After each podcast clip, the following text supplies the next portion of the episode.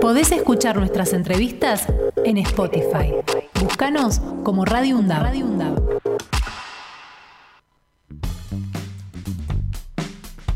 10 y 38 de la mañana venimos hablando, Axel, eh, desde ayer y mucho de la inauguración del, Del gasoducto. Pero bueno, eh, uno entiende, por lógica de razón, que no solamente va a ser un beneficio en el mediano plazo en cuanto a ahorro de millones de dólares para el país o ingresos por exportaciones. Vamos a ver si podemos profundizar un poco en cómo este, ha afectado esto en lo local, en la pyme local, por ejemplo, eh, que de alguna manera puede haber sido satélite o proveedora directa de este gasoducto. claro. Para ello, hemos convocado a este Juan Cisca, que es el eh, secretario de APIME, y para que él nos vaya contando cómo está el panorama en el sentido. Perfecto. Buenos días, Juan, ¿cómo te va?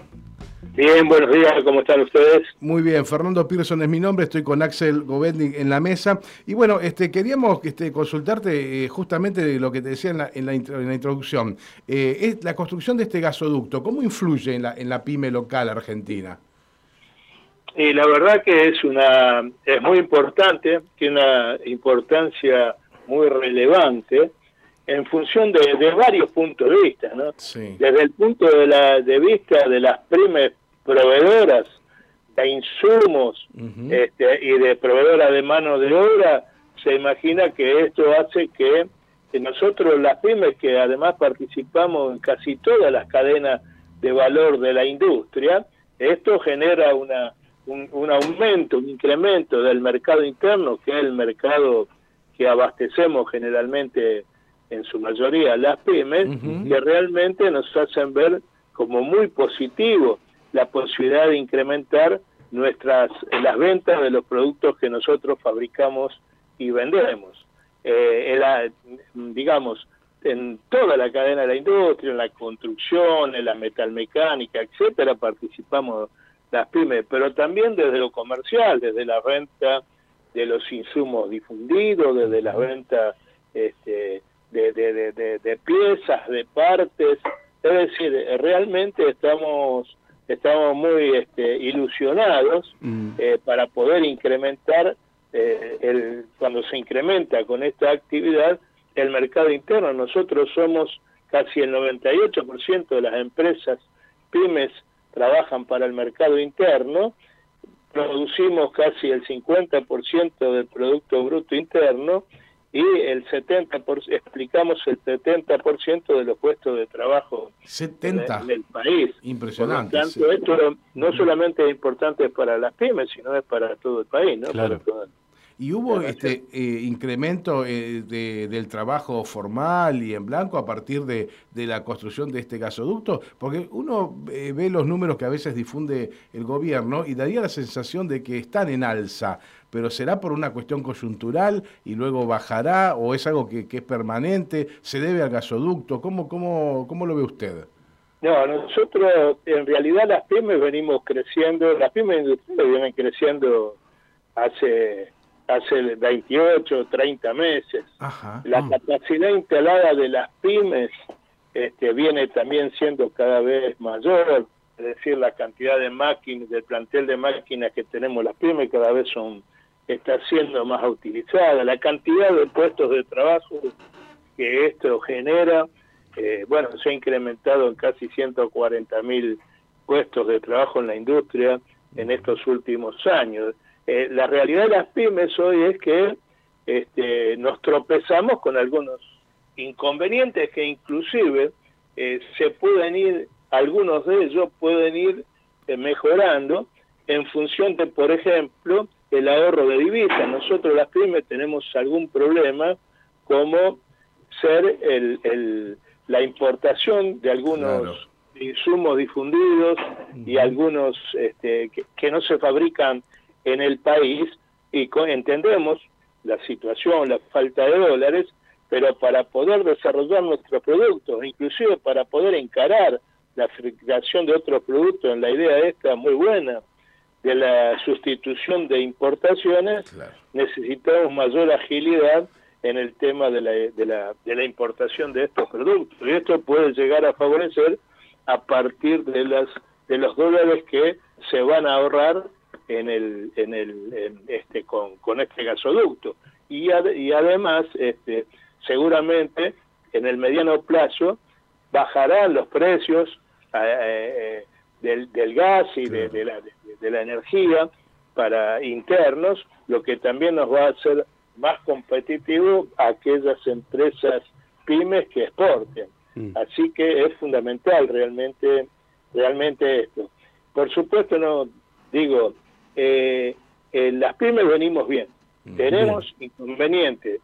Eh, sabemos también que el mercado interno no crece más porque hay sectores, eh, los sectores más vulnerables no les alcanza este, para consumir muchas veces más que la comida.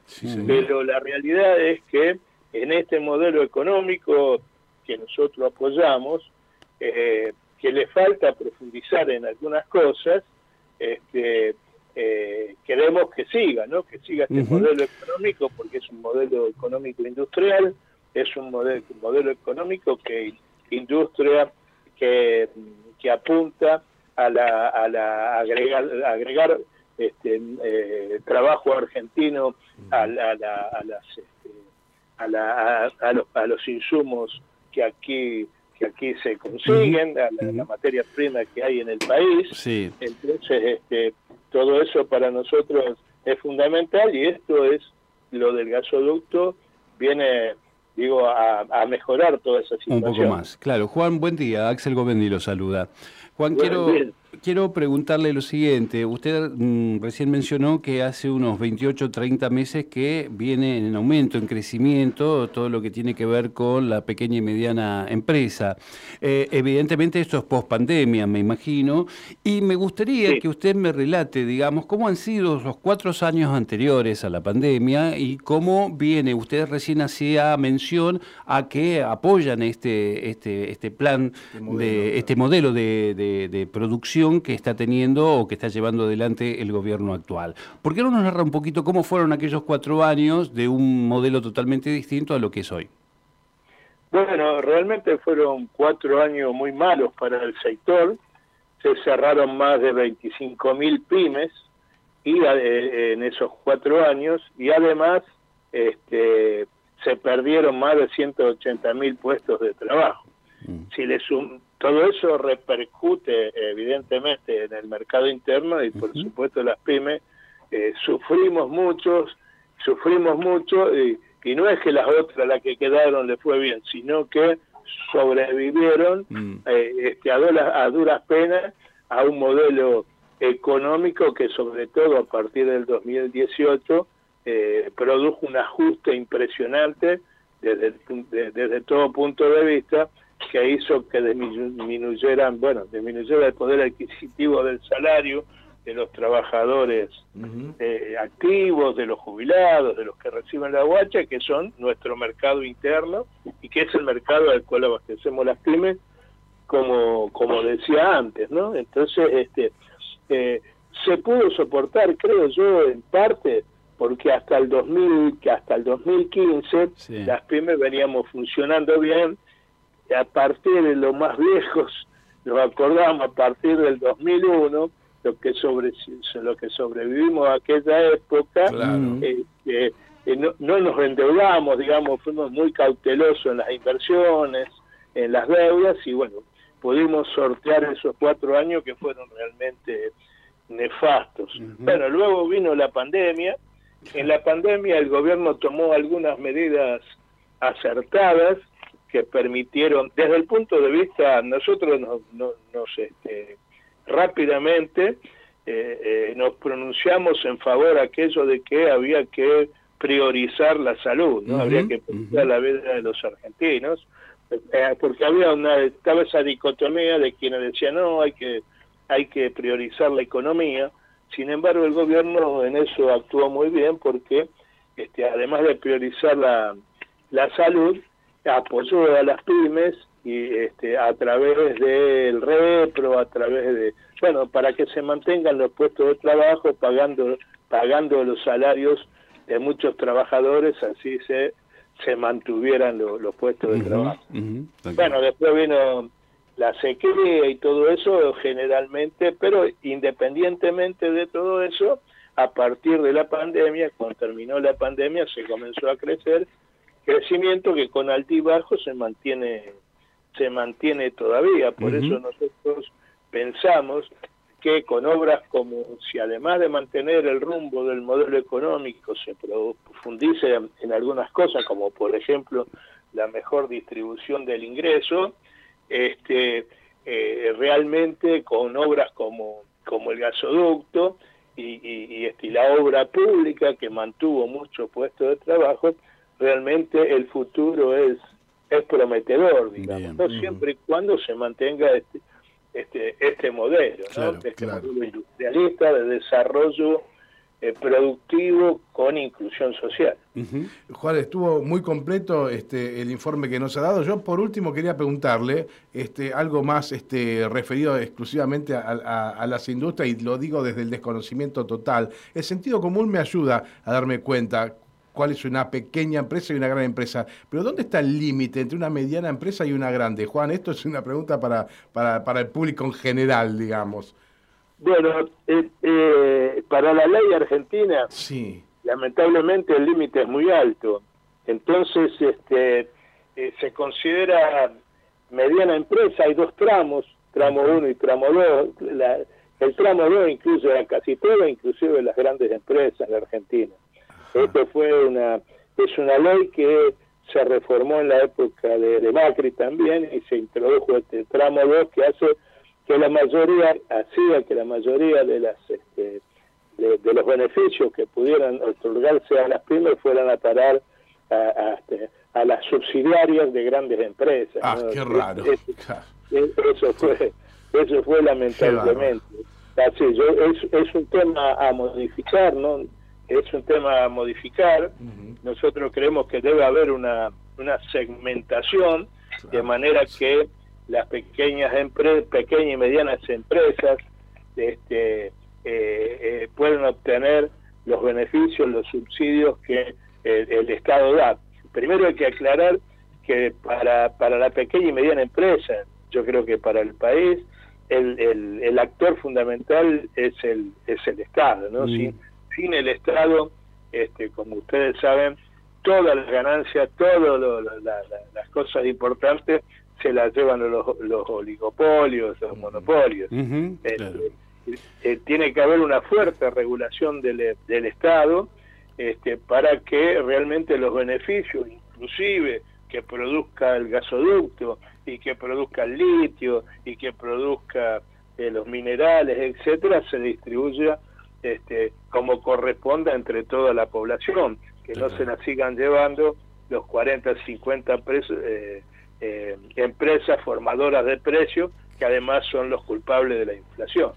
Juan, la última de mi parte, y lo voy a sacar ya esta coyuntura que tiene que ver con, todo lo económico y lo productivo, lo quiero llevar a la Asamblea. Eh, tengo entendido que ayer, lunes 10 de julio, se llevó a cabo la segunda jornada del ciclo de conferencias que está brindando la delegación de Rosario, de, APIME, sobre eh, dirección de empresas familiares. ¿Me podría contar muy resumidamente de qué se trata?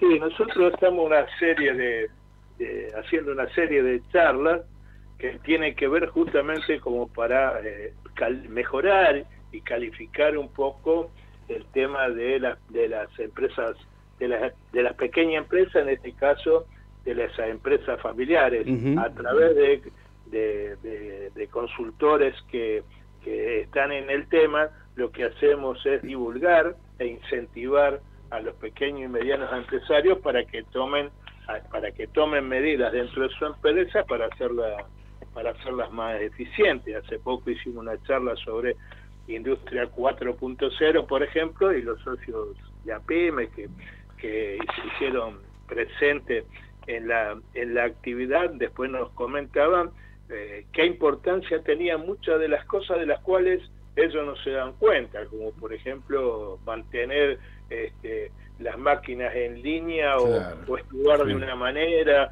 o de otra, o poner una máquina enfrente de otra, digamos, todas mm. cosas que hacen que la, eh, los pequeños y medianos empresarios vayan aprendiendo, digamos, o vayan mm. sumando a la experiencia que tienen, vayan, vayan sumando algunas herramientas, otras claro. La de la conectividad, la mm. importancia de la de, todo lo que tenga que ver con internet, etcétera, etcétera, eh, que hace que se haga más eficiente las, este, la, actividad de la PIB. Con respecto a esto, y a la permítame a la pregunta que me hizo anteriormente, eh, este, se me ocurrió este, se me ocurrió ahora, ¿no? De qué manera, de qué manera este, actuábamos en la PYME en el periodo 2015 y 2019. Nosotros le brindábamos a los pymes herramientas, porque nosotros consideramos estos estos este, cursos como herramientas, considerábamos y trabajábamos sobre herramientas para la resistencia, nos resistíamos. Claro. Y en cambio, en este periodo, las herramientas que le brindamos es para el desarrollo. es una cosa completamente diferente. Totalmente, totalmente. Bueno, me, encantó al final. Juan Sica, muchísimas gracias por ayudarnos a entender ¿eh? esta actualidad y esto que les pasa a las pequeñas y medianas empresas argentinas. Ha sido usted muy amable. Muchísimas gracias a ustedes. ¿eh? Un abrazo grande. Podés escuchar nuestras entrevistas en Spotify. Búscanos como Radio. Radio